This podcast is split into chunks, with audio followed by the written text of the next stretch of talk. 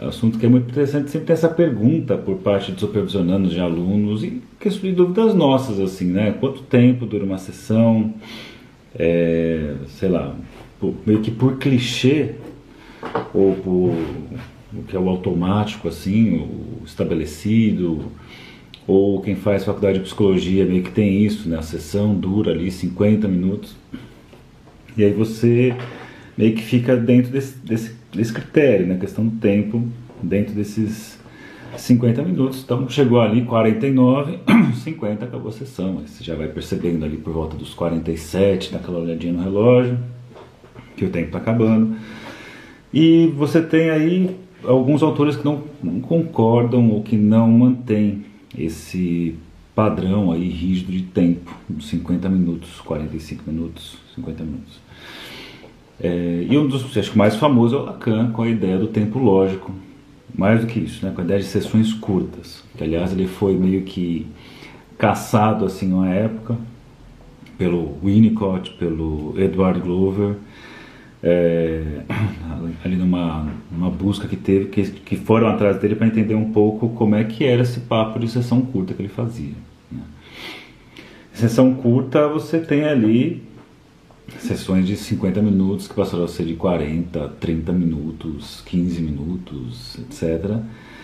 E diz aí a Rudinesco que nos últimos 10 anos de vida aí do Lacan atendendo, a sessão durava, ele atendia em média 10 pacientes por hora. Então dá para pensar aí o tempinho que era cada sessão. Claro, a gente tem que levar em consideração, bom dia, é, levar em consideração também que as sessões não eram uma vez por semana, tinha sessões acontecendo algumas vezes na semana, existem analistas que atendem mais uma vez por dia a mesma pessoa em, tempos curtos, né? então tem essas coisas todas. É, e aí é interessante fazer isso, acho que enxergar essa questão desse tempo curto, que, que, que perspectiva que tem, né?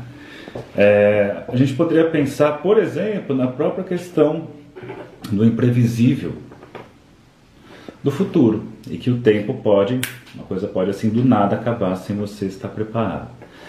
É uma coisa que é bem interessante, você tem ali, por exemplo, na ideia é, do Heidegger, com a ideia de ser para a morte, você tem ali com Hegel, consciência da morte, aí você vai ter aí alguns desses autores e outros, né, falando que o que diferencia o animal humano dos outros animais ou o humano dos animais é a ideia de consciência da morte, né? consciência de tempo e isso se é, aparece de forma mais clara a partir dessa experiência em relação à morte. Que é, por exemplo, o que faz o Digsol em Jogos Mortais, em que ele é, coloca a pessoa numa situação em que a pessoa. Ele, fala assim que ele não mata ninguém, ele dá a chance da pessoa sobreviver mas ela tem que querer sobreviver. Então, colocou lá uma armadilha de urso preso no pescoço do cara, mas eu não vou te matar. Se você quiser, você tem um minuto para pegar a chave que está atrás do seu olho. Eu te cedei, tirei seu globo ocular, coloquei a chave lá atrás, botei seu globo ocular de, de volta no lugar. Se você quiser, você só precisa tirar seu olho, pegar a chave e abrir. Né? não estou te, te obrigando a nada, nem vou te matar. Então é interessante isso porque Aí você pega as pessoas falando lá no filme, acho que pouquíssimos sobrevivem, né? Mas quando sobrevive, meio que essa ideia que ele tem é de que a pessoa passe a valorizar a vida quando ela se depara com uma chance de morrer. E aí você pode pegar vários relatos de pessoas que tiveram experiência de quase morte na vida ou quase sofreram um acidente. Nossa, se eu não tivesse parado para fazer tal coisa aqui, um segundo depois, olha lá uma um, um caminhão veio atravessando e destruiu aquele carro na frente que seria eu. Então a pessoa ali, quando se depara com a finitude, ela começa a se apressar em viver, começa a dar um, um outro significado para é, a vida. E, e, é interessante você a gente pensar nisso, da, dessa perspectiva de enxergar a morte, a morte, pode, a morte pode acontecer a qualquer momento. E também é legal pensar se nós não morrêssemos. Né? Eu sempre gosto de fazer essa, essa, trazer essa perspectiva que eu tomo ali a princípio no livro, no livro da Simone Beauvoir, Todo Homem é Mortal, e também num livro do Saramago, Intermitências da Morte, que ele diz que tem lá a influência da Simone Beauvoir, óbvio, em que coloca assim: e se nós não morrêssemos? Né? E se nós fôssemos eternos? Né? Se é, a gente nunca morresse, se tivesse essa finitude, será que faríamos o que fazemos? Então nós fazemos o que fazemos porque nosso tempo é finito ou porque nós temos a ideia de que o tempo é infinito ou o quê? Né? É claro que se você for trazer para o campo da psicanálise, quando você pensa em finitude de tempo, a gente está pensando em castração. Né? O tempo vai acabar e você tem que fazer alguma coisa antes que o tempo acabe. E tem pessoas que interessante isso, né, que se posicionam assim, bom, então se um dia eu vou perder, então eu nem vou, vou começar a ter alguma coisa. Eu lembro do relato de uma pessoa que, que trazia assim que o pai era pouco afetivo e o pai dizia que é pouco afetivo para as pessoas. O pai se reconhecia que ele era pouco afetivo. Ele dizia assim: é, Eu não quero ser muito afetivo porque o dia que vocês me perderem vocês vão sentir muita falta. E aí nesse, nesse brilhante raciocínio, ele privou a família, filhos, durante muitos anos é, de, um, de uma proximidade maior, de um afeto maior, né, de uma relação mais carinhosa, porque o dia que perdesse, é, o dia que morresse, coisa assim, seria menos dolorido para as pessoas. Então, uma ideia meio maluca de é, se um dia eu vou perder, então já vou me privar desde já. Né? Então, isso está sempre falando da nossa relação com a finitude, com a castração e pensando nessa perspectiva, já pensou se nós não morrêssemos, né? Até faço, quando eu faço esse tipo de perspectiva, eu trago, inclusive, sempre, né, falando disso, os votos lá de casamento, que as pessoas falam ali, né, prometo tal coisa, tal coisa, tal coisa, até que a morte você pare. E já pensou se não morrêssemos? Se você prometeria amor eterno se de fato fôssemos eternos? Então, eu trago toda essa perspectiva aqui, todo esse cenário, para pensar um pouco o, como isso funciona dentro da clínica. Né? Como a gente poderia, talvez, justificar um pouco a ideia do Lacan das sessões curtas. É, quem nunca, né, ou como analista ou como analisante, paciente, teve aquela posição assim de ah, é, ah tenho tempo ainda para falar tal coisa. E aí a pessoa, muitas vezes, ela tenta ali fazer o, a coisa dentro do tempo. Tem gente que segura, vou deixar para falar isso que é mais importante já no, nos 10 minutos finais. Tem gente que faz, não, tem um monte de coisa para falar hoje e meio que faz uma um checklist, assim, falei isso, falei isso, falei isso, falei isso. Tá, tem, tem, eu tenho mais 3 minutos, deixa eu falar isso, isso, isso. E aí cria uma ideia, né, um controle obsessivo, não, um controle rígido, melhor dizendo, do tempo. Como se pudesse controlar o tempo, como se pudesse definir o que vai ser dito de forma ordenada, clara, porque isso foge à, única regra da psicanálise que é a livre associação. Então, uma pessoa que vai lá com, as suas, seu checklist, controlando o tempo, é, vai nesse formato aí de eu tenho tanto tempo para falar, ou seja, eu paguei por 50 minutos, então eu tenho direito a falar por 50 minutos, então tem uma lógica aí de mercadoria, né? Paguei por isso, eu quero ter tal coisa. E dentro da psicanálise isso não vai caber, né? Porque aí você tem o, o, o sujeito achando que está garantido é, no, no, tempo aí, desde que ele tenha, já que ele pagou, ele está garantido em alguma coisa. E a psicanálise está ali para mostrar que não é por aí, não é por aí que a coisa funciona. Então quando você trabalha com uma ideia de sessão curta, e aí diz a lenda que o Lacan começa com o encurtamento de sessões com as pessoas mais obsessivas, que falam, falam, falam e enrolam para chegar no ponto, então fica contornando, fica contornando, o assunto não chega no ponto.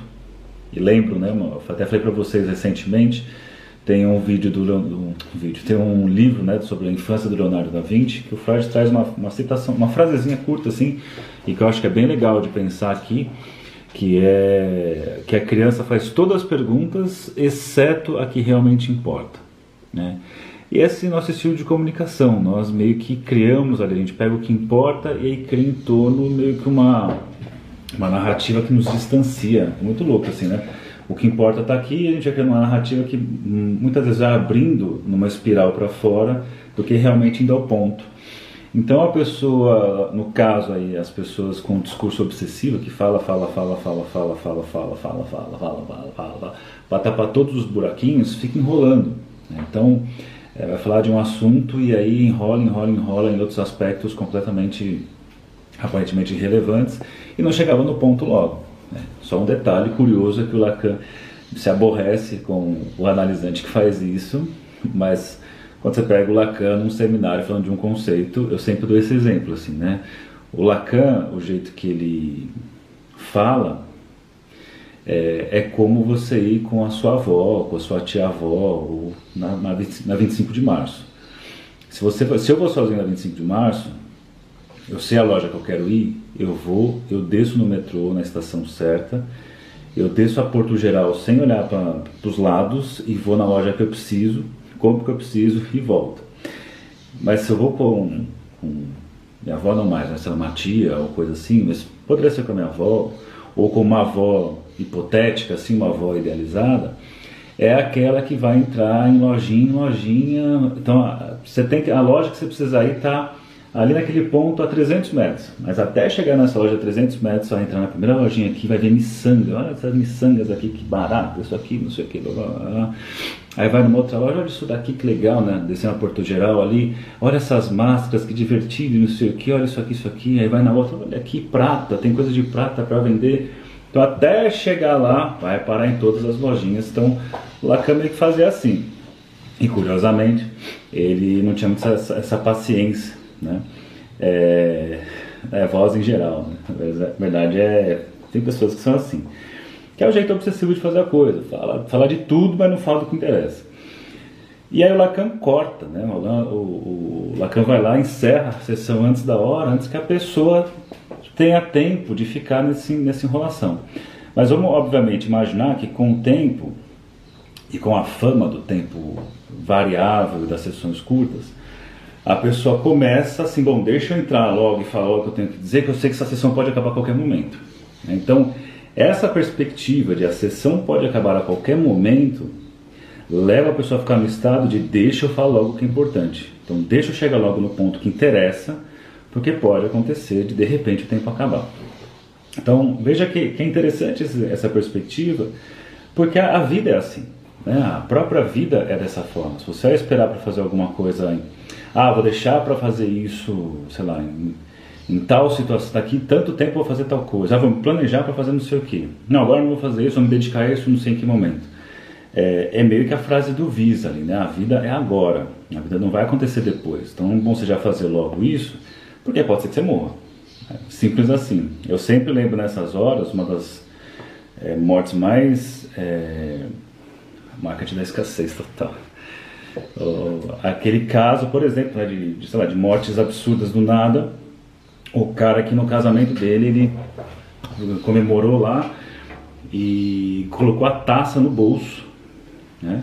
brindou e colocou a taça no bolso e aí meio que na brincadeira de pega o noivo, não sei o que, sei que a, o negócio estourou no bolso, cortou lá uma, uma não sei se é veio artéria, o que que é, e o cara sangrou e morreu. Né? Então é, e sabemos, assim, de dia a dia de mortes que acontece do. A pessoa estava viva num instante, no outro instante não, está mais. Então, essa coisa de precisar. É, o momento certo para fazer as coisas, o momento ideal para agir, esse é o problema. Né?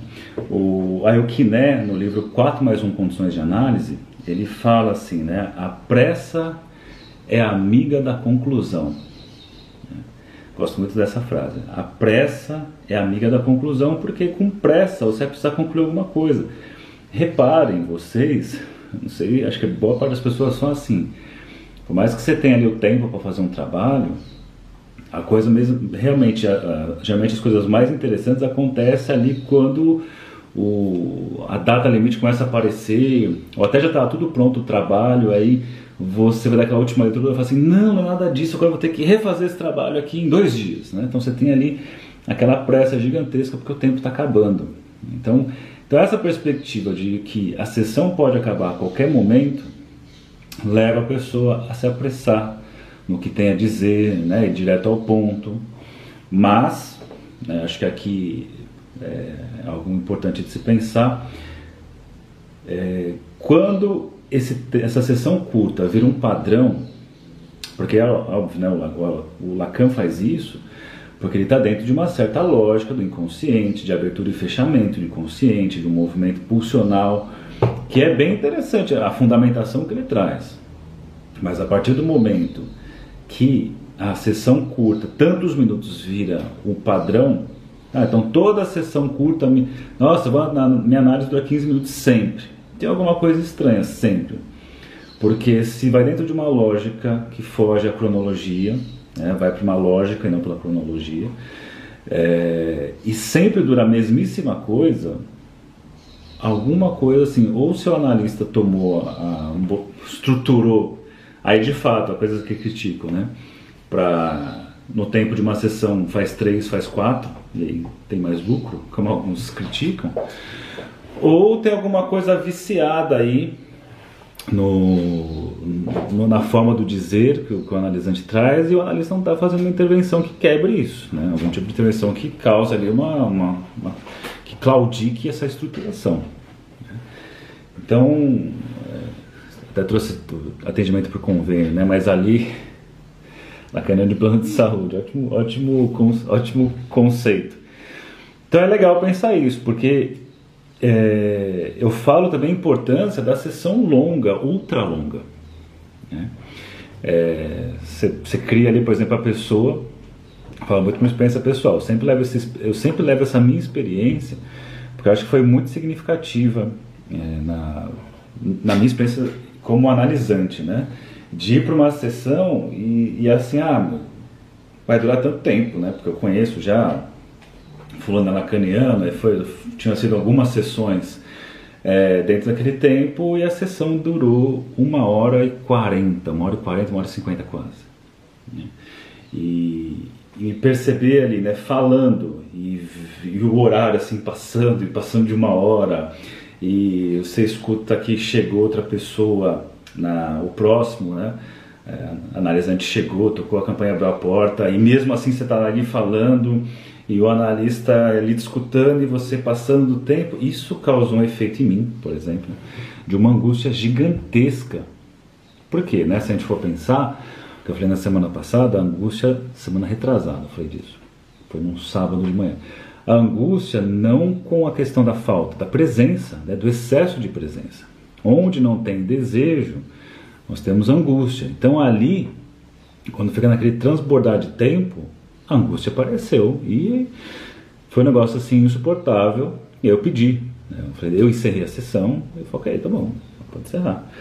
Então acho que é legal pensar nisso. Essa questão do tempo faz muita diferença. Essa ilusão de controlar o tempo, ah, tenho tantos minutos, é, acho que precisa ser repensada. Né? Só que, curiosamente, aqui, hoje eu não vou falar disso porque eu estou falando da questão do tempo para o Lacan que eu gosto muito. Acho que a coisa funciona muito bem assim. É, acho que tem sessões que realmente acontecem em 15 minutos. Acho que tem sessões que quando passa desse, desse tempo, e é bem interessante isso, porque é, às vezes eu fazia esse, esse, essa proposta para os estagiários, né, que eu supervisionava na faculdade, falava, ó, é, sua classe não pode cortar em 10 minutos, né, na faculdade. Eu falei assim, ó, mas assim, escute a pessoa e quando, quando, é, quando foi o ponto que seria o encerramento para você, tenta só registrar, tá? Em pensamento depois escuta o que vem depois. E é muito interessante que eles faziam isso e a gente percebia que você tinha aquele ponto que era para ter acabado a sessão. E aí o que vem depois, às vezes é uma inflação de coisas. Né? Porque que acontece? Ó? É como se a pessoa tivesse chegado, né, ela está lá falando, e com 10 minutos de sessão ela chegou nisso. E como ela precisava chegar nisso aqui, levar isso para casa, para semana, para vida, escutar, ver, falar, só disso aqui, dessa lapiseira. Aí você não faz o, o encerramento lá nos 10 minutos. E aí o que essa pessoa faz? Ela vai fazer isso, ela vai trazer outra lapiseira. Eu não tenho mais lapiseiras. Mas faz de conta que ela vai trazendo, ah, tem, ó, ela vai trazer uma outra lapiseira, aí vai trazer blá, blá, blá, uma outra lapiseira, agora uma caneta, aí vai trazer uma caneta dentro do, do pacote aqui, aí vai falando e vai trazer uma vela, aí vai falando e vai trazer um super bonder, aí vai falando e vai trazer outra vela, aí vai fazer e traz uma tesoura, aí vai falando e vai trazer aqui o Freud andarilho, ai caramba Deixa eu segurar o Freud aqui. Aí vai falando, vai trazer o que? O que mais? Vai trazer o marcador de página. E aí vai falando vai trazer. que mais? Caramba, um outro Super Bonder. Aí vai falando e vai trazer um sachê de sal, olha só, vai, vai trazer isso. E vai falando e vai trazer. Nossa, tem um chocolate aberto, que absurdo. Uma corda de guitarra, cordas de guitarra. E vai falando e vai trazer um papel. Aí veja só, gente. Perceba Percebam onde está o ponto que era fundamental do que foi falado e da escuta. Eu já nem acho mais, está aqui, ó. Esse aqui é esse aqui. Só que daí não, não foi encerrado ali com 10 minutos. A coisa continuou, porque eu tenho que seguir os 50 minutos. Aí a pessoa vai embora assim, ó. Percebam que a coisa significativa ali é, mas é, pense nisso, ó. perceba que aquilo que era, foi tão fundamental, tão difícil de chegar, ou tão assim, olha só que coisa que chegou, perdeu a força, porque agora virou isso aqui, ó. Virou um monte de tranqueiras, essa gaveta aqui. Depois venho sobre o, o Drummond falando da gaveta. Antes que eles reclamem da minha gaveta aqui, o Drummond falando da gaveta. Depois eu ponho aqui o, o Drummond falando da gaveta. Então imagine você, olha, olha como perdeu a força. Então chega na outra semana, ou na outra sessão, ou no dia seguinte, cadê? Né? Perdeu a força. Então é interessante pensar, chegou nesse ponto, chegou nesse, nesse, nesse aspecto aqui, por que não né, encerrar, por que não deixar nesse ponto aqui? Então essa é uma das possibilidades, obviamente que a explicação sobre o tempo lógico, não é só isso aqui, estou tentando trazer uma sensibilização para vocês. E eu indico, obviamente, que vocês procurem aí, quem tiver interesse, em artigos falando sobre o tempo em análise. Né? Obviamente tem fundamentações teóricas bem mais interessantes, mas só para entrar na sensibilização. Então, isso é uma forma de pensar o tempo dentro de uma perspectiva é, lacaniana. E, e, que, por exemplo, é bem diferente da perspectiva em Winnicott que eu vou deixar para fazer isso amanhã. Né? Vou usar a ideia do jogo da espátula, e que é o raciocínio oposto. O raciocínio é bem curioso, e aí você vê né, que o que é uma coisa boa para um é angustiante para o outro, o que é bom para o outro é angustiante para esse um aqui. Até porque as noções de angústia parece que são bem diferentes nesse sentido. Então é isso aí, gente. É um, é um assunto bem legal, bem bacana de se explorar a questão do tempo. Né? A questão do tempo é fundamental. É, isso faz parte lá do curso Lacan Estruturas e Clínica Psicanalítica. Lembrando aqui,